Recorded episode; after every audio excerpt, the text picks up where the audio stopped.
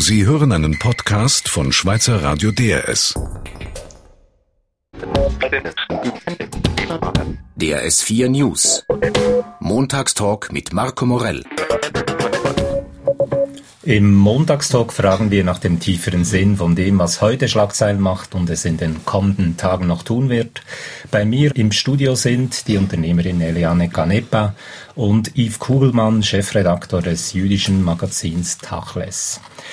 Bei den Paralympics in London gab es die erste Goldmedaille für die Schweiz. Yves Kugelmann, haben Sie äh, übers Wochenende am Fernsehen auch mitgeschaut? Ja, ich, ich habe viel, viel geschaut und bin fasziniert von diesen Paralympics, ähm, eigentlich generell unabhängig jetzt von der Schweizer Medaille. Ich finde das wahnsinnig beeindruckend, was da für Leistungen auch jetzt wirklich mal in den Medien breit gezeigt werden. Es ist ja auch auffallend eben, dass die Stadien so gut gefüllt wird. Wie erklären Sie sich diese Faszination, die, die viele Leute offenbar für diese Spiele empfinden?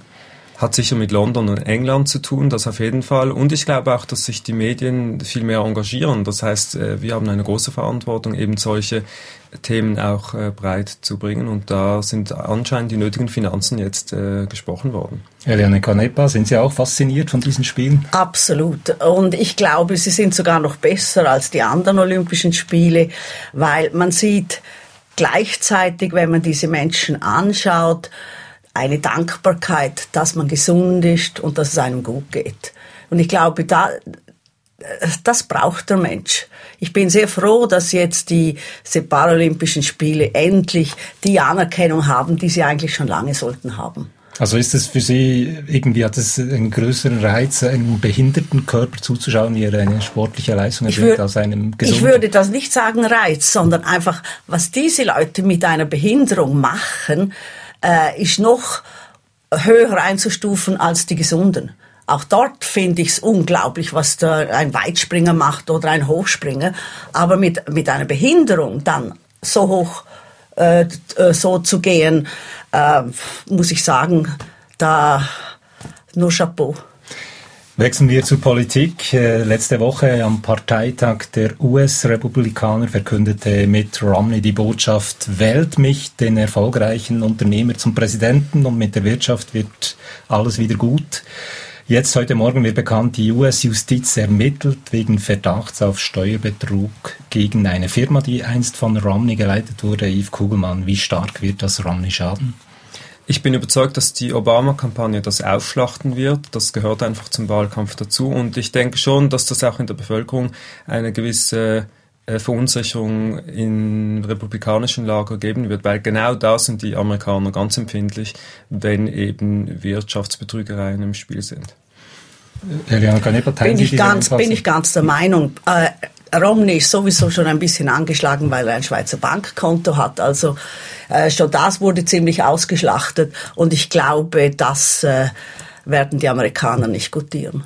Jetzt eben, Sie haben es angetönt, äh, diese Woche sind die Demokraten an der Reihe mit ihrem Parteitag. Für Barack Obama geht es darum, seine vier Jahre als Präsident in ein möglichst gutes Licht zu stellen. Eliane Ganepa, was finden Sie? Hat Obama eine zweite Amtszeit verdient? Ja, da weiß man, was man hat. Also äh, das hat, er hat den Vorteil eines Präsidenten, der sich zur Wiederwahl stellt. Er hat natürlich nicht, man schaut dann immer, hat er alles gemacht, was er versprochen hat und das hat er natürlich nicht. Wie hätte er auch das tun können? Er ist ja nicht Gott. Aber ich glaube, äh, die Leute, man gewöhnt sich auch daran, wie er äh, politisiert. Und ich glaube, wenn heute die Wahl wären, würde er auch gewählt werden, da bin ich ganz sicher. Also äh, Sie, Sie finden, er hat es verdient, weil man sich so gut an ihm gewohnt hat? Das Nein, alles? Äh, das auch. Man, man kennt ihn, oder? Das ist der große Vorteil bei jemandem, der schon vier Jahre dabei ist. Mit äh, Romney kennt man nicht. Man, der muss sich erst bekannt machen. Kann er das? Er verspricht weniger Steuern. Aber die Leute lassen sich heute nicht mehr mit dem verführen, weil sie wissen, weniger Steuern heißt mehr Schulden und niemand will mehr verschuldet sein. Von daher gesehen äh, hat äh, Romney noch zu wenig ähm, Sachen, die er da hereinbringen könnte, weil Obama ist vielleicht nicht so gut in der Wirtschaft wie Romney, aber äh, der hat gute Wirtschaftsleute um sich. Von daher gesehen sehe ich eigentlich keine Veränderung. obwohl Obama natürlich nicht mehr Geschichte schreibt wie vor vier Jahren. Yves Kugelmann, hat Obama die zweite Amtszeit verdient? Ich denke schon, vor allem wenn ich die Alternative anschaue und nicht mal nur mit, Person, mit Blick auf die Person Romney, sondern auch auf das Parteiprogramm der Republikaner, das ja immer extremer wird und befremdlicher für Europäer. Also aus europäischer Sicht, äh, mir geht es weniger um Obama selbst, aus europäischer Sicht finde ich es wichtig, dass äh, die Demokraten an der Macht bleiben.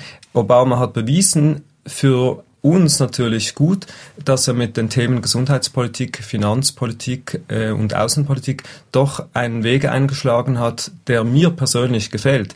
Ich denke aber, dass die Amerikaner all diese Dinge völlig anders lesen und das natürlich äh, anders entschieden wird. Aber ich habe jetzt von euch beiden eigentlich nichts gehört, was Obama großartiges geleistet hat in diesen vier Jahren und was eben rechtfertigen würde, dass er Präsident bleiben soll.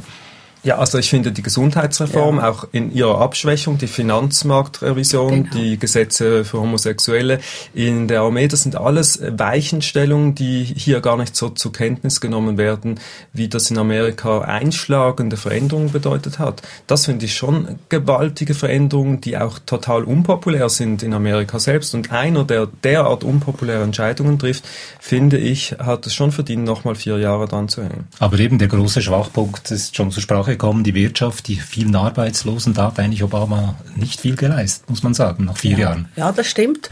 Und das wird ihm jetzt auch angekreidet. Aber, ähm, und vielleicht hat er Geld irgendwo äh, anders ausgegeben, anstatt für äh, die Wirtschaft oder diese Wirtschaft anzukurbeln. Aber es ist auch wenig Zeit, vier Jahre. Und ich kann mir vorstellen, dass das schon noch kommt. Also ich glaube nicht, dass die andere Partei, die jetzt äh, den, die Healthcare äh, abschaffen will und solche Dinge ähm, äh, in unserer Linie sind. Also da bin ich ganz Ihrer Meinung. Vor allem muss man sagen, vor Obama gab es acht Jahre lang Bush und das ist eigentlich äh, ein Teil des Wirtschaftsproblems in Amerika. Und innerhalb von vier Jahren äh, die amerikanische Wirtschaft wieder auf Vordermann zu bringen, in diesen Zeiten, das ist einfach schlicht unmöglich. Das kann ein Obama ebenso wenig wie ein Romney. Sie hören den Montagstalk auf DRS4 News mit der Unternehmerin Eliane Canepa und dem Journalisten Yves Kugelmann. Kommen wir zurück auf den Sport. Ab Freitag gilt es ernst für die Schweizer Fußballnationalmannschaft. Das erste Qualifikationsspiel für die WM von 2014 in Brasilien steht auf dem Programm gegen Slowenien.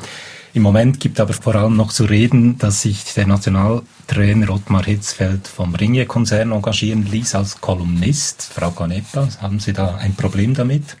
Ja, habe ich. Also in der Wirtschaft wäre das absolut unmöglich, dass sich ein Wirtschaftsführer mit einer Zeitung zusammentut, äh, er würde an Glaubwürdigkeit verlieren, auch an Unabhängigkeit. Und ähm, ich glaube, auch äh, in diesem Fall ein Nationaltrainer, ich kenne keinen in anderen Ländern, der so etwas macht. Ich finde es unmöglich. Yves Kuhlmann, sehen Sie das auch so? Ja, ich finde das an und für sich ein Skandal und ein Skandal, der ja weit über die Kolumne hinausgeht. Das sind ja Verträge, die viel weitergehen. Und da würde ich schon erwarten, dass sämtliche anderen Medienverlage ähm, eigentlich einen Boykott starten, weil so etwas geht nicht. Und es ist ja nicht ein Wirtschaftsführer, sondern es ist der Trainer der Nationalmannschaft. Da muss man ganz genau schauen, äh, wie ist die Interessenslage und die Unabhängigkeit gewährleistet. Aber äh, ob Maritfeld äh, sagt, er werde da nur über internationalen Fußball schreiben und nicht über den schweizerischen und er werde trotzdem noch alle Medien gleich behandelt, wenn es um die Schweizer Nationalmannschaft geht. Reicht das Ihnen nicht als äh, Nein, nein, es ist die Aussagekraft eines Vertrages. Dann hätte er es anders machen müssen. Es, es hätte andere Wege gegeben, dass er eine Kolumne über internationalen Fußball schreibt und solche Sachen. Ich glaube, die Tatsache, dass er einen Vertrag hat mit, äh, mit dem Ringe Verlag, das, das ist einfach nicht möglich. Es heißt auch, dass der Ottmar Hitzfeld die Schweizer Öffentlichkeit einfach verblöd verkauft. Und mhm. mit dieser Argumentation und dieser scheinheiligen Legitimation, hinter der ja eigentlich nur Geld steht, wird er sicher nicht äh, glaubwürdiger. Und wenn, wenn wir jetzt noch einen Blick werfen auf das Sportliche, wenn jetzt eben diese Qualifikation bestimmt, ein kurzes Wort, Frau Ganepa, trauen Sie es dieser Nationalmannschaft zu, dass sie das schafft? Allerdings, ich glaube, sie ist stark und das ist ein Vorteil von Herrn Hitzfeld, dass er wirklich konsequent nur Spieler aufstellt, die spielen in ihren Vereinen. Und ich glaube, äh, wir werden eine starke Mannschaft sehen. Yves Kugelmann, auch so optimistisch? Ja, also die ersten beiden Spiele, Slowenien und Albanien, das ist sicher machbar und dann mal schauen, wie es weitergeht. Aber eben gerade gegen Dann so sind sie beflügelt. gegen nicht so starke Gegner, da hat die Schweiz in letzter Zeit vor allem Probleme gehabt. Wird das jetzt nicht mehr so sein? Nein, ich glaube, sie sind eingespielt. Sie sind schon ein Team. Die, der Mix zwischen alt, äh, Erfahrenen und Jungen ist gut. Und äh, es sind vor allem Spieler, die spielen. Und ich finde, das ist äh, sehr wichtig.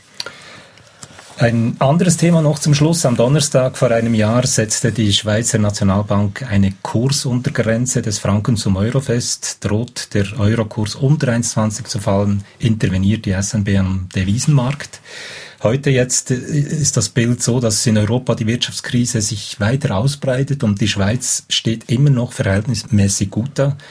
Ist das jetzt wegen dieser Kursuntergrenze so oder wo sehen Sie den Grund, Frau Ganeda? Das glaube ich sicher, äh, dass ein Teil äh, wegen dieser Kursuntergrenze ist, aber auch natürlich, dass wir nicht in der europäischen Gemeinschaft sind und unsere, ähm, äh, unseren Staat selbst verwalten, äh, hat sicher einen Einfluss, dass wir nicht äh, in dieser Griechenland äh, etc. Krise stecken hat auch einen Einfluss dazu, aber die, Unter äh, die Grenze vom äh, Euro ist sicher sehr bedeutend. Also für Sie war das ein erfolgreicher Ein Schritt. sehr erfolgreicher Schritt. Und die Diskussion jetzt, die jetzt immer wieder kommt, dass man langsam aussteigen müsste, dass das sich Ja. später rächen wird, wenn die SNB so lange interveniert, da sind Sie anderer Da Meinung. bin ich ganz anderer Meinung, weil wir müssen den Export unterstützen. Das ist ja eigentlich unser Haupteinkommen, äh, äh, die äh, Exporte und äh, ohne das ging es nie.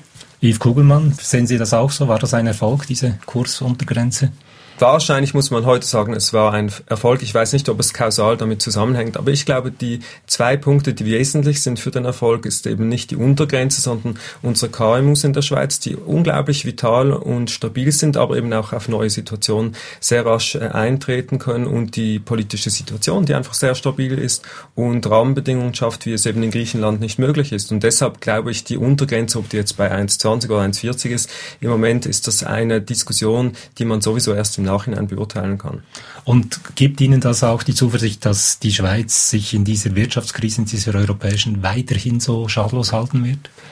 Ich bin grundsätzlich zuversichtlich, aber das hat viel mehr mit der Schweiz insgesamt zu tun, auch wie sie aufgestellt ist in den letzten 20, 30, 40 Jahren und wie sie es eben geschafft hat, diese Basis der KMUs äh, äh, erfolgreich durchzubekommen, äh, wenngleich immer alle nur berichten über Credit Suisse und UBS. Das ist ja das Problem. Also ein kleines Wirtschaftswunderland Schweiz in dem Fall. Ja, und wir sollten stolz darauf sein und aufhören zu jammern. Das ist doch ein gutes Schlusswort. Das war der Montagstalk auf DRS4 News. Meine Gäste waren die Unternehmerin Heliane Canepa und Yves Kugelmann, Chefredaktor des jüdischen Wochenmagazins Tachles. Mein Name ist Marco Morell. Sie hörten einen Podcast von Schweizer Radio DRS. Mehr Informationen auf drs.ch.